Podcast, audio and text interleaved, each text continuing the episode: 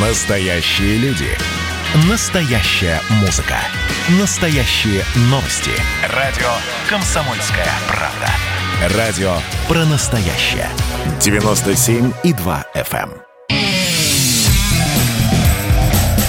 Кашин, Чесноков. Отдельная тема. Всем привет, я Олег Кашин, где-то в глубине России Эдвард Чесноков. Эдвард, здравствуйте. И, наверное, событие дня, требования Европейского суда по правам человека освободить Алексея Навального в рамках так называемого правила 39 регламента суда, которое подразумевает применение временных мер в случае неизбежного риска нанесения непоправимого, непоправимого вреда. Это очень редкая мера, очень редко ЕСПЧ к такому прибегает. Вот коллеги там перечисляют, какие были события. Самое громкое, наверное, отказ выдать Ираку бывшего начальника охраны Саддама Хусейна из Швеции. И да, уже как бы вал комментариев от официальных лиц российских. Минюст, глава министерства Чуйченко сказал, что требование неисполнимое. Министерство иностранных дел говорят, что неправильное требование. В общем, как думаете, услышат или нет? Риск, на самом деле, насколько понимаю, исключение России из Совета Европы, но Советом Европы Россия и так не дорожит, и из ЕСПЧ хотела бы выйти, как, как можно подумать, судя по поведению российских официальных лиц. Так и слава богу. Я не про арест Навального, конечно. Я многократно говорил, я против кривосудия. Я о том, что пока имеется какая-то бессмысленная говорильня, там СБ ООН, Совет Европы, Минский 666-сторонний диалоговый треугольник и так далее, у нас сохраняется иллюзия, что вот мы сядем с дорогими партнерами и обо всем договоримся. Нет, мы можем договориться разве что об условиях нашей капитуляции, но нам это не надо. Вы знаете, Эдвард, вот когда мы дискутируем на тему избыточного культа Великой Отечественной войны в позднепутинские годы, может показаться, что действительно это такая тема, которая только задевает какие-то святые чувства и к реальности отношения не имеет. А вот даже сейчас ваш этот монолог как раз и объясняет, чем опасно вот это, не побоюсь уже этого слова, откровенно открыто победобесие. Потому что невозможно в одной части своего головного мозга мыслить нападениями, фронтами, обороной, обороной, атаками, заградотрядами и так далее, а в другой, чтобы, там, не знаю, пели птички и цвели цветы. Если у тебя в голове, да, маршал Жуков и маршал Берия, да, то эти маршал Жуков и маршал Берия будут даже в тех местах, которые, которые в общем, мирные. Я помню благословенные времена, причем не только медведевские, но и вполне путинские, когда Россия радовалась тому, что она состоит в международных организациях от ВТО до ЕСПЧ, и радовалась, что она часть большого мира, что в Петербурге проходит саммит Большой Восьмерки, восьмерки. А теперь, да, теперь вы говорите... В 2006 году там был саммит. Да, при, при, при Путине, да. 2008, потом был 2008 год, когда американская марионетка с юга на нас напала, Саакашвили, и весь, в кавычках, цивилизованный мир устами своих СМИ сказал, что напала Россия. Понимаете? Но нам не о чем с ними говорить. Да, действительно. Но если не о чем говорить, Эдвард, объявляйте войну уже, превратите все это дело в ядерный пепел, и меня в том числе, а да, зачем? поскольку я Великобритания. Зачем? Нам ну, в том-то дело, нам не нужна война. Нам потому, просто нужно уважение. Что... Нам нужно, чтобы за Россией признали сферой ее геополитических интересов хотя бы постсоветское пространство, точно так как Россия не суется, например, в Мексику, Эдвард, не вводит войска в да. Канаду, не раздает гранты канадским активистам, понимаете? Я, я, Хотя, тоже, есте... надо бы. я тоже, естественно, мечтаю о том, чтобы Россия, Россию уважали и признавали, хотя я помню те времена, когда Обама говорил, что Россия региональная сферодержава, а Россия обижалась. Как это мы региональная? Мы глобальная. Хотя как раз региональная держава, которая была, допустим, бесспорно была при Ельцине, да, и ни одна смена власти в странах СНГ не могла пройти без поддержки, без санкций России. При Путине уже это оказалось утрачено, при великом Путине, который, который поднял Россию с колен. Удивительный парадокс. И да, действительно, если э, вы говорите, что там они должны нас уважать, когда приходишь, рвешь на себе рубаху и говоришь, ты меня уважаешь, никто тебя, естественно, уважать не будет. Так это не работает. И, естественно, вот такое обострение, когда вдруг оказывается, о да, кругом враги, кругом враги, оно реально влияет, ломает людей, людей, превращая их не в солдат даже, а в рабов, я бы сказал. Отнюдь не кругом враги. Как известно, российско-китайские отношения носят характер всеобъемлющего взаимодействия и стратегического партнерства. А новый саммит Россия-Африка, как можно надеяться, пройдет в 2022 году в Сочи. А еще с какой, Эдвард, страной сегодня Россия заключила соглашение о неразмещении оружия в космосе? С Тонго, по-моему, да? С Тоголендом? Стаголендом, наверное, какая держава в океане. Если помните, я, по-моему, на Фиджи Сергей Лавров, когда был с визитом, ему устраивали а нет, прием. Стоголесская республика. Вот. Стогол... Стоголесская республика. Лаврову устраивали прием, когда голые туземцы в каких-то перьях плясали перед ним. Если и вот... в перьях, то уже не голые. Ну, там можно, опять-таки, обнажить торс, да, это ну, будет полуголый, Пол да. да. Да, в общем, поня- по- понятно, и когда вы говорите о том, что хорошо от нас отвернулись там разные страны, хотя как раз вот как отвернулись, мы уже видим, что Байден готов к компромиссу по Северному потоку, и, конечно, безумно смешно, как те люди, которые в России, да, российская часть, прозападная часть российской либеральной общественности, которая возлагала надежды на Байдена жесткого, который... Да, что вот будет... он-то ведет да, да, да да. супер убийственные санкции. В, в отличие от российского агента Трампа, да, который как раз пытался морозить Северный поток, но вот Байден готов к компромиссу по Северному потоку, но при этом Россия сама упивается этим состоянием вражды и ненависти. Тут враги, тут враги, мелкие страны, Восточная Европа, Прибалтика, вообще даже не враги, а какие-то насекомые, жалкие карлики. Ну и зачем так жить, Эдвард, зачем так жить? Состоянием вражды и ненависти упивается прежде всего Навальный, Потому что это постоянное там давайте перегрызем глотку этим скотам и так далее, и так далее. Э, эти постоянные незарегистрированные, несогласованные акции, понимаете? Еще раз, не мы начали первыми эту войну, не мы ввели санкции, не, Эдуард, просто вот я, я, извините, я немножко сел на того конька, на которого вчера я еще сел. Это может быть уже неприятно. Но, тем не менее, я еще раз вас упрекну в том, что вы мыслите отжившими старыми стереотипами. Вот Навальный перегрызет глотку 2011 год. Это было 10 лет назад. Нынешний Навальный... Нет, посад... еще раз, развешивать политологов. Да, это тоже, это тоже 5-7 лет назад политологи. Но вот вы дослушайте, пожалуйста, потому да. что это реально интересно. И это тот случай, когда, безусловно, условно оговорившись, что Навальный посажен по беспределу, по политическим мотивам и так далее, что его нужно освободить, я тем не менее... Нет, вот... Ему нужно дать час по Первому каналу, чтобы он был соведущим так э, вот. с, э, в программе «Давай поженимся». Так это вот, вот его как раз медиауровень. Я пытаюсь как раз подойти к своему антинавальновскому высказыванию, mm-hmm. чтобы вас порадовать и объяснить вам, что да. ваши истории про злого Навального устарели, сейчас Навальный добрый и умиротворенный. Он сегодня написал очень интересный, очень странный, на самом деле, и во многом оскорбительный, даже для меня, текст о пребывании в тюрьме. Я объясню, почему. Он пишет, тюрьма, как известно, в голове, если хорошенько подумать, становится ясно, что я не в тюрьме, а в космическом путешествии. И дальше рассказывает, как э, дверь в каюте открывается из командного центра, ко мне заходят люди в униформе, у них горит огонек видеокамеры, это андроиды, со мной общается командный центр корабля. Ну, понятный текст, но контекст, Эдвард, контекст. Только И за этим что... последовало извинение на камеру камеру или нет? Не-не-не, э, в общем, он так вот весело, радостно рассказывает о том, как он свободный человек, сидит, значит, в тюрьме, ему хорошо.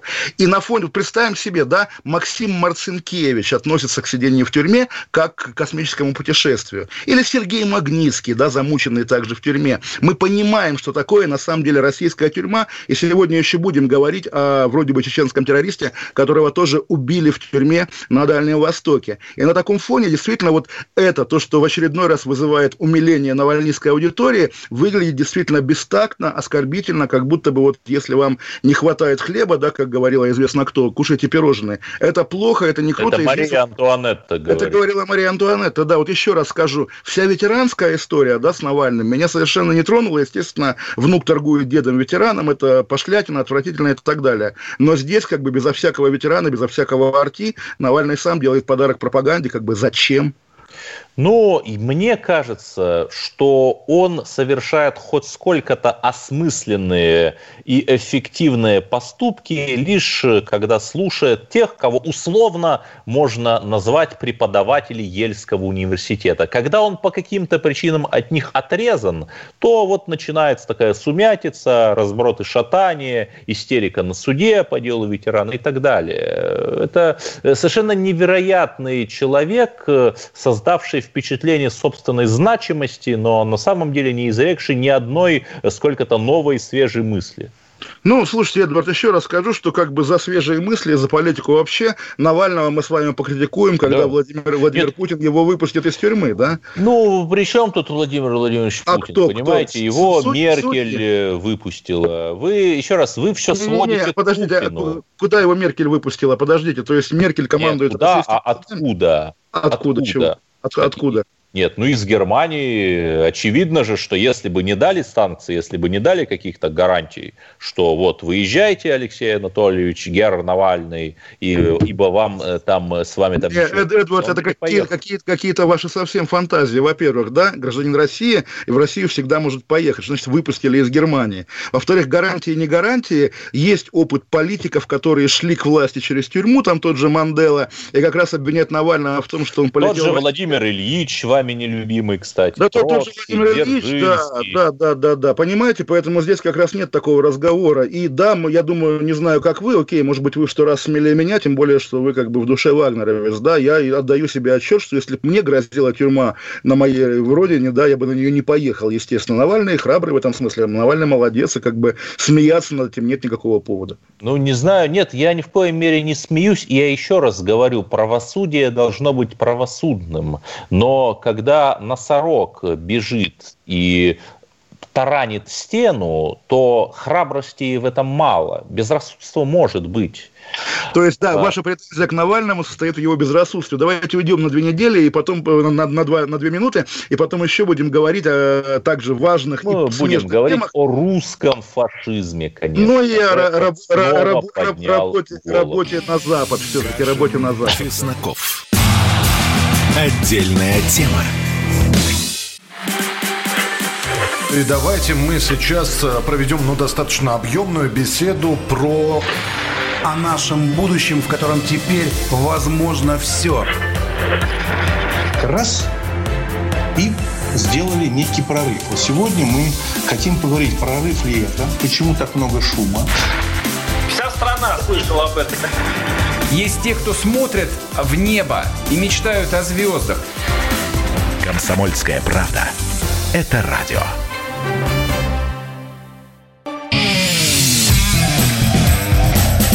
Кашин, Чесноков. Отдельная тема. Олег Кашин, Эдвард Чесноков. Эдвард анонсировал разговор о русском фашизме, и я сразу всех успокою. Русский фашизм не пройдет, потому что на стражу многонационалочки в очередной раз вышел лично Владимир Путин, мой любимый герой, часто его упоминаю в нашей программе. Сегодня он, выступая на встрече с лидерами фракции, сказал, что дословно пещерный национализм, лозунг которого «Россия для русских» только вредит государству. И да, только друзья... вредит русским. Ну, я читаю по РЕН-новостям государства, да, ну, ну, бог с ним, значит, история какая, да, вот программа, отдельная тема с Олегом Кашиным и Эдвардом Чесноковым, это лучшее, что у вас есть в российской политике, политологии, потому что буквально вчера мы имели с Эдвардом разговор о том, как Владимир Путин на самом деле главной угрозой, главной проблемой считает русский национализм, и ну, как бы... прощаете. Нет, но я ссылаюсь на вчерашний эфир, с заголовком которого была моя фраза о том, что для российской власти, для российской власти к либералам относится гораздо гораздо терпимее, чем к русским. Мы снова это услышали. И да, Эдвард, вот на самом деле здесь повод поговорить, почему Владимир Путин так считает и насколько, насколько обоснованы его слова. То есть можно, конечно, отбросить его как бы точку зрения, но все-таки президент России надо, наверное, как-то не игнорировать, а либо соглашаться, либо аргументированно возражать. Нет, вы опять интерпретируете по-своему придаете а словам деле... Путина те оттенки, каких не то чтобы нет, но какие вы хотели бы видеть. Потому что он говорит, пещерный национализм. Но значит есть и другой национализм, не пещерный, который не про Россию для русских, а, например, про а сильную про, Россию. А про Россию не для русских, да, про Россию, а в, вот которой, это в которой вы уже другие прибавляете, народы... это вы уже договариваете, Нет, вот, не, не, не, не, смотрите, не смотрите, просто какая ситуация, да, есть же практика, то есть есть там одна речь Путина, которую мы с вами можем интерпретировать и спорить, а есть практика, да, и наши вечные шутки про то, что поговорим о русском фашизме, а именно о том, как уроженец Дагестана кого-то убил, и ему за это ничего не было, это практика путинской России, путинской многонационалочки. И да, вот я сегодня об этом думал, что есть здесь, конечно, и субъективные вещи. Вот мы также с вами ссылаемся на электоральные султанаты, да, когда Владимиру Путину, Кремлю, Большому Кремлю, объективно удобнее взаимодействовать с этнократиями, которые дают Москве правильные проценты при голосовании и, в общем, не тревожат ее, варясь в собственном соку. С русскими им сложнее. С русскими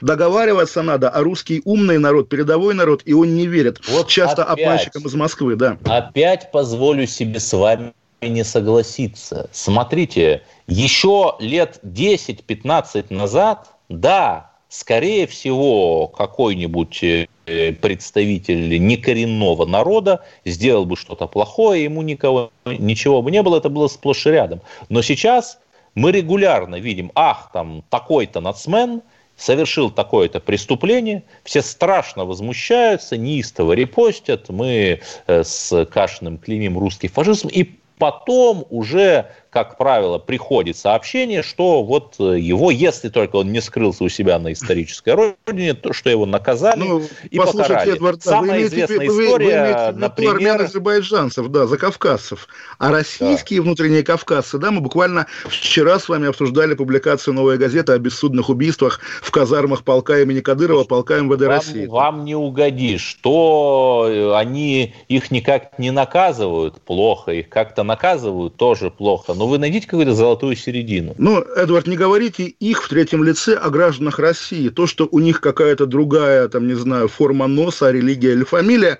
не делает их вторым сортом. Но Подождите, их вы чеченские... только что сказали, говоря об этих людях, как о людях второго сорта, что я вас, кстати, рахтом дагестанец кого-то убил, ему ничего не будет. У вас тоже э, некоторое разномыслие ну, от чего же? Тут есть две проблемы. Да? Первая проблема – национальной этнократии. Да? Они, конечно, более привилегированы, чем русские области. Это объективно. Нету Академии наук Костромской области. Или нету ситуации, когда простой житель города Череповца придет к губернатору и скажет, я Вологодский, да, я хочу войти в команду России по смешанным единоборствам. Тот ему скажет, ну ты что, вообще ты куда пришел, давай тебя в дурдом сдам. Если чеченский юноша придет к Рамзану Ахматовичу, тот его устроит в сборную, еще денег даст Естественно, мы это понимаем, мы понимаем эту разницу. Но, естественно, на самом деле, Эдвард, слушайте, я не хочу здесь тоже выступать с позиции «нет, дайте мне срочно Россию для русских». Я робко предположу, может быть, Путин прав, и Путин лучше нас понимает, что если дать русским волю, если дать русским хотя бы те же права, какие есть у татар и удмуртов, то действительно вся эта перевернутая пирамида российской уродливой государственности обрушится и погребет под собой всех, включая нас с вами. Может быть, Путин прав, да нет, но сказать нет, об этом он не может. Просто да. нас 74 года дерусифицировали, и мы медленно просыпаемся, как от э, многолетнего сна как Ванька тут на печке, который, он же не сразу стал подвиги совершать, он какое-то время просто приходил в себя после этой усыпляющей темноты и теплоты. Ну, вы знаете, да, это вот, секунду, я продолжу. И, и мы э, еще... Ремарка, приходишь в себя, да, да, а там Путин говорит, Россия для русских никому не нужна, и ты Нет, дальше отрубаешься. Вы извращаете слова, лет. он говорил, что пещерный национализм – это плохо. Я думаю, что вы с этим тоже согласитесь, и я с этим соглашусь. Э, Но на другом говорит национализме, еще а практика... лет скажет, 10 назад мы даже и помыслить не могли, чтобы на федеральных каналах говорили бы о дерусификации хотя бы Украины.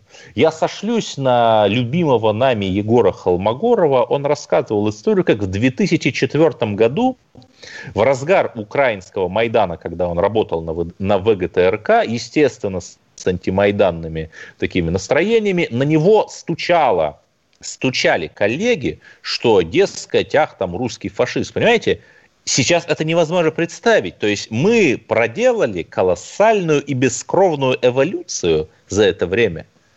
Ну, как сказать, допустим, да, еще через сто лет, может быть, русским позволят сидеть там, не знаю, где-то в предбаннике Кремля. Ладно, я хотел коснуться еще одной темы, которая вам будет приятно, наверное, коснуться. Сегодня наши друзья из Russia Today разоблачили наших друзей из издания «Проект». Оказывается, за изданием «Проект» стоит кто, Эдвард? Как кто? Ну, всем же известно, что они собирают донаты с честных россиян, которые неравнодушны к расследовательской журналистике. Или я что-то путаю? Ну, я не, я не знаю, там действительно есть кнопка донатов, но как бы, опять а, же... кстати, появилась после того, как я написал пост, который репостнул Незыгарь, что на кого же работает проект-проект, если кнопки донатов там нет.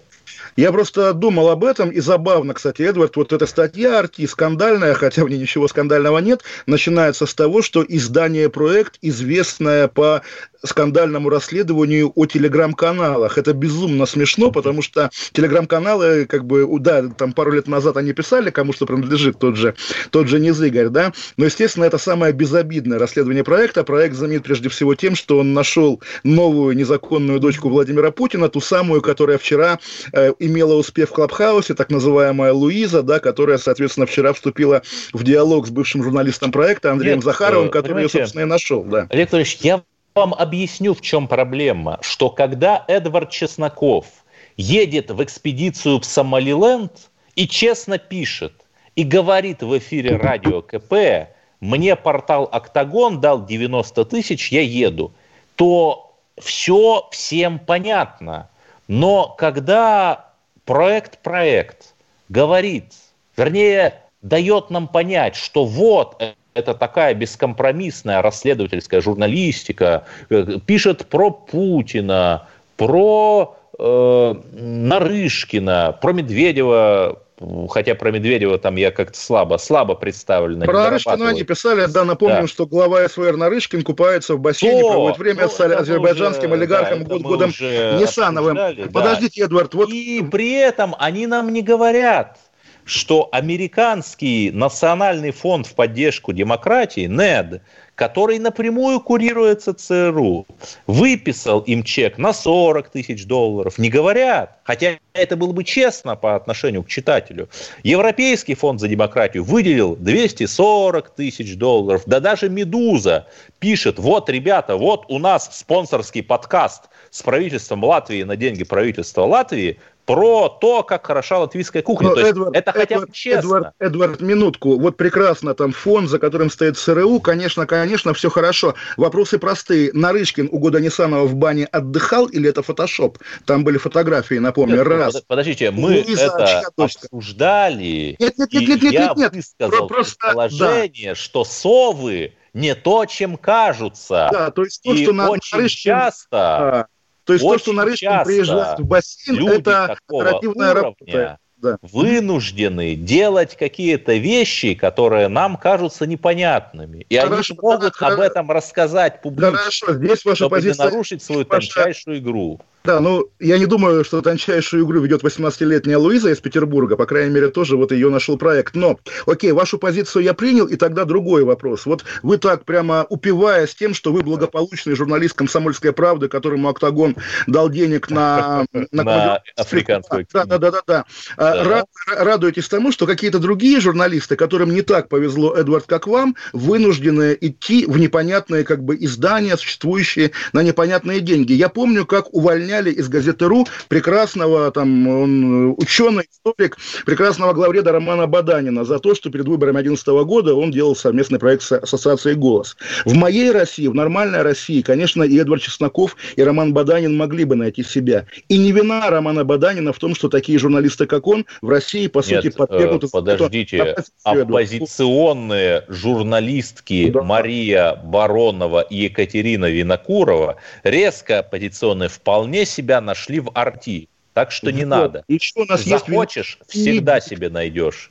Как говорили в лучшем фильме моей юности. Да, моего детства, да Алексей Венедиктов, кстати, который а, целого Егора Жукова на работу взял, политзаключенного нашего. Видите, как в России хорошо. Жить захочешь, не так раскорячишься. Произнесли это шокирующее слово, и мы уйдем на новости. Олег Кашин, Чесноков. 8 800 200 ровно 9702. Звоните. Чесноков. Отдельная тема. Просыпайтесь, вставайте, люди православные! В эфире радио «Комсомольская правда». Я Сергей Мордан. Прогноз на 21 год вас не порадовал, я надеюсь.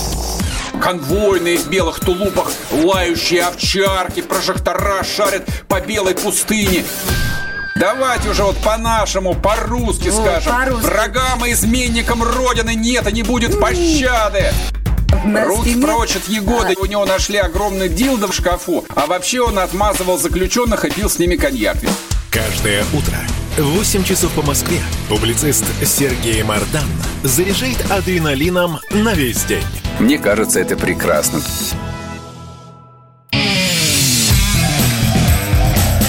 Кашин, Чесноков. Отдельная тема. Олег Кашин, Эдвард Чесноков, 8 800 200 ровно 9702. Мы, не знаю, есть звонки или нет? Есть? Ну вот э, пока мы ждем, я вот пока, пока мы ждем, расскажу... подождите, Эдвард, давайте договорим тогда. Интересная просто тема про зависимость от Запада наших людей. Просто я помню, да, и не знаю, вы тоже должны же помнить, вам не 15 лет, как еще лет 10 назад для нормального журналиста была нормальная карьера, когда ты развиваешься там в своем городе, потом в Москве, потом попадаешь в какие-то глобальные медиа и, соответственно, превращаешься да, в фигуру международного вы, масштаба. Вы можете назвать хоть одного такого человека, кроме Эдварда Чеснокова, да. который пишет для каталонской газеты «Пунтавы». Я писал для «Нью-Йорк Таймс», да, Бершицкий ага. в Блумберге работает, да, всякое бывает, ну, извините, там, не знаю, наши BBC-шники современные. Ну, ладно, теперь, да, в 2021 году вдруг оказалось, что работа на связанная с Западом СМИ, это чуть же не шпионаж. Эдвард, это какой-то дичайший 48 год, какой-то безумный поздний сталинизм, когда действительно, помните, там были суды чести, дело Клюева и Роскина, да, когда оказывается, да, что если ты ученый написал статью в журнал Nature или в журнал «Ланцет», ты наполовину шпион, тебя сажать не будут, но а, астракизму подвергнут. Вот зачем это делается, я не понимаю. И те люди, Подождите. которые разжигают вот это, они просто негодяи, да, это позор какой-то абсолютный. Подождите, еще раз, Эдвард Чесноков сотрудничает с каталонской газетой «Пунт Аву» и со старейшей газетой Турции так, «Айдынлык». Так Я вот, когда, когда, когда доберутся до Эдварда Чеснокова, и тоже Арти будет улюлюкать, поймали каталонского шпиона, уже некому будет вас защитить, Нет, я что... согласен с вами. Да, понимаете, да? разведка весьма могущественна и разветвлена по всему миру. Ой, ну, слушайте, вы про украинскую всерьез говорите регулярно, а над каталонской смеетесь. Нормально, у всех разведки, у Испании, по крайней мере, точно. Поэтому не нужно нам этого открытые границы нормально, открытая культура нормально. Музыканты русские, живущие за границей, подписывающие письмо в поддержку Навального, они в своем праве. И для музыканта круто петь в Ласкало, а не сидеть опять да, же в да, Новосибирском Я да. почему-то не слышу ни русских, ни хотя бы британских рокеров, которые бы, например, в поддержку Томми Робинсона написали. Это активист такой, о котором я многократно говорил, сражается с мигрантской преступностью. Слушайте, ну, кстати говоря, не обижайте русских рокеров, половина половина этих музыкантов, про которых в джинглах радио «Комсомольская правда» говорят, что вот мы их поколение, да,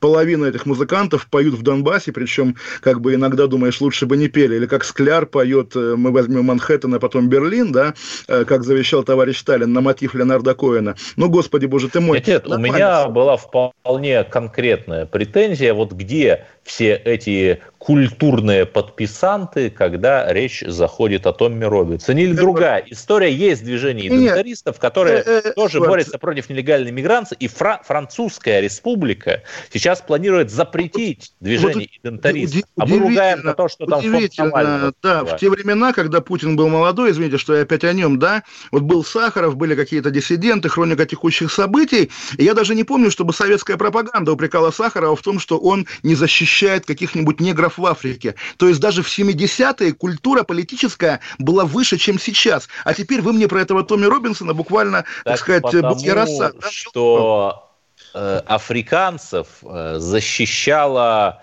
Э, сама советская армия во многих странах Африки сражаться с колониализмом, но и помогали наши военные советники. Ну, а сейчас тоже помогают, ведь и в Африке. И, извините, в Великобритании, как известно, офицер, офицеры ГРУ одного предателя новичком траванули. Поэтому здесь как раз говорят звонок. Да, да, и кота да? Скрипалей тоже мы. Да, тоже. И кота, да, звонок и морскую есть? свинку Скрипаля тоже мы сожгли. Дико смешно. Людей, людей новичком отравили. Да, а есть звонок, да? Дмитрий Москва. Здравствуйте, Дмитрий, здравствуйте. А, добрый вечер, Олег и Эдвард.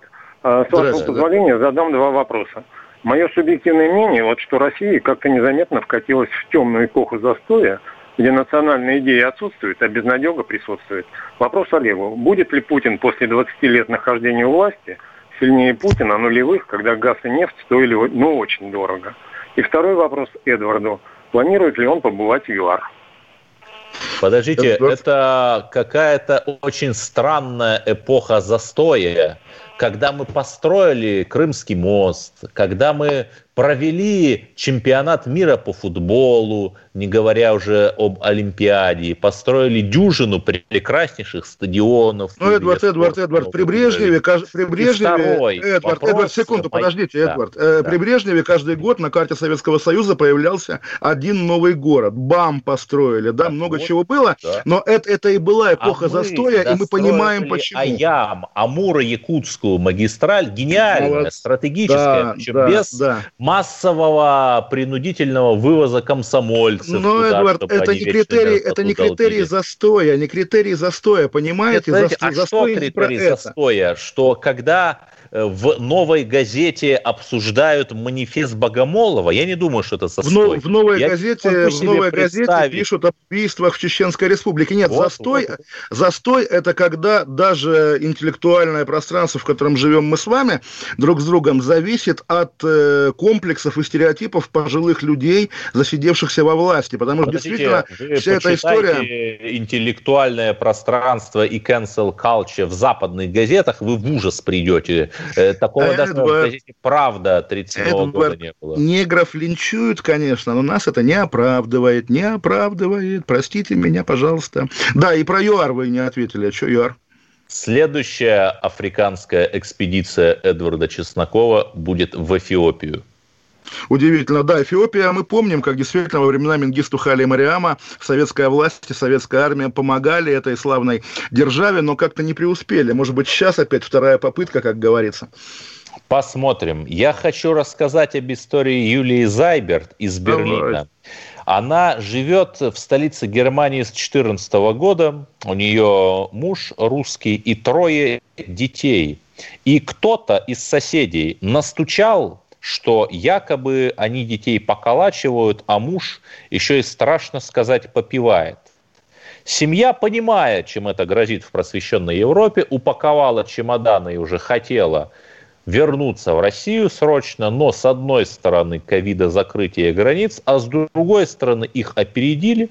Пришла немецкая полиция, комсомольская правда опубликовала фото ее мужа Евгения Комарова со следами избиения немецкой полиции, детей изъяли в детдом. Просто непонятно за что. Вот, вот это та самая европейская Фемида, это те самые ЕСПЧ-хомячки, которые от нас что-то требуют.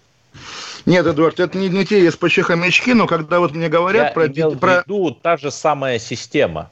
Я понимаю, когда мне говорят про детей, которых у кого-то отбирают, я вспоминаю, естественно, Анастасию Шевченко, координатор «Открытой России» в Ростове-на-Дону. Сейчас я читал, понятно, что такие тексты пишутся в расчете на живые эмоции, но эти эмоции оправданы, да, когда она записывает своему ребенку там 100 сообщений «Спокойной ночи», чтобы тот их слушал три года, пока она сидит в тюрьме. Женщину сажают в тюрьму за принадлежность, причем очень формальную, к организации Ходорковского. Нет, в нормальной России... Я против. Вот, вы говорите, каждый раз, когда говорите, что на Западе да. что-то плохо, оговаривайте, что в России так же, и вы и российское безобразие осуждаете. А да. то ощущение, что вы но его оправдываете, это, понимаете? Да, но, э, но русские, они и в Нижнем Новгороде есть, и в Берлине. Вот я за всех давайте мы и а вот э, вот удивительно, вы правда за всех? То есть, это, подождите, то, то есть не было этих разговоров, ха-ха-ха, Волков из Берлина агитирует на митинге. То есть, оказывается, и сейчас ну, в Берлине говорят, или в Прибалтике даже, но тем не менее, то есть даже Волков в Берлине это наш человек. Если против Волкова будет кривосудие, и если его, фальсифицируя доказательства, осудят, мы видим на примере Ассанжа, что такое может быть и на Западе. то я скажу, да, за Волкова дайте ему правду а и честный суд. Пока, пока нет кривосудия западного к Волкову, можно Волкова немножко... Зато по, к госпоже это, русской немке да. Юлии Зайберт есть кривосудие, у нее трех детей отняли. Да, естественно, вот а, Волкова по кэнселям. Нельзя так, опять-таки, нельзя противопоставлять российским безобразиям. Ну и правда, мы же не программа там немецкая панорама, да, или там новости нет, нет, про Союз. Подождите, речь да. идет о русских немцах, наших людях, соотечественниках. Граждан Германии, по-моему, нет? Не важно, чьи они граждане, важно, что О. они себя отождествляют с Россией и называют себя русскими. И а, мы а, должны а, им помогать. Известно что-нибудь о том, как они себя с Россией отождествляли до кривосудия? Все-таки люди... Знаете, нет, Внимание, они хотели уехать. Годы. Они хотели уехать и вернуться в Россию, когда поняли, что у них могут отнять детей. Но, тем не менее, как я говорил, немецкая Фемида нанесла удар первой. Дико интересно, как говорится, нам звонок, говорят, есть, как зовут вас? Саид из Москвы, Саид, здравствуйте. Алло, да, здравствуйте. Да, Саид, здравствуйте. здравствуйте. Ну вот смотрите, вы вот упомянули то, что у татаров почему-то больше прав, чем у русских. Можете, пожалуйста, мне сказать, в, в, в чем это заключается, если особенно там, учитывая то, что, ну, вот, допустим, я получал образование на русском языке, там, это оборот, Э, ну, он как бы тоже идет там на... А, Саид, а вы татарин, да? Вы татарин лично? Я, ну да, да, да, я татарин. Просто не простейший вопрос. Вот э, вы в Казани, да, у вас карьера, там, не знаю, министерство или компания Татнефть, допустим, да, и есть два соискателя, Саид и Вася. Оцените свои перспективы при карьере и Васины. Я настаиваю, что у Васи шансов раз в 10 меньше. И попробуйте меня переубедить. Ну, ну, в смысле? Ну, так вы же там не были даже, наверное. Вы же там не жили. Ну, я, ну, я, ну, нет, я там не, не жил, я там бывал неоднократно. Естественно, знаю половину заметных татар, как бы, и поэтому готов настаивать, что да, у Саида шансов на успешную карьеру в Татарстане в миллион раз выше, чем у любого этнического русского. Это не вам упрек, естественно, это упрек путинской многонационалочки. Нет, Уйдем нет, сейчас на э, понимаете, это не перерыв. Путин виноват, это вот как раз мы виноваты. Потому что... Это... Кашин, Чесноков. Отдельная тема. Красное на черном. Красное на черном. Там, где вода, и в небе смешки ломаных стрел, я руки протягивал вверх, я брал молнии в гость Снова в летят дороги День просвет менять Камушья, а мне досталась Трасса Е-95 Опять игра, опять кино. Снова выход на бис «Комсомольская правда». Радио поколения Алисы.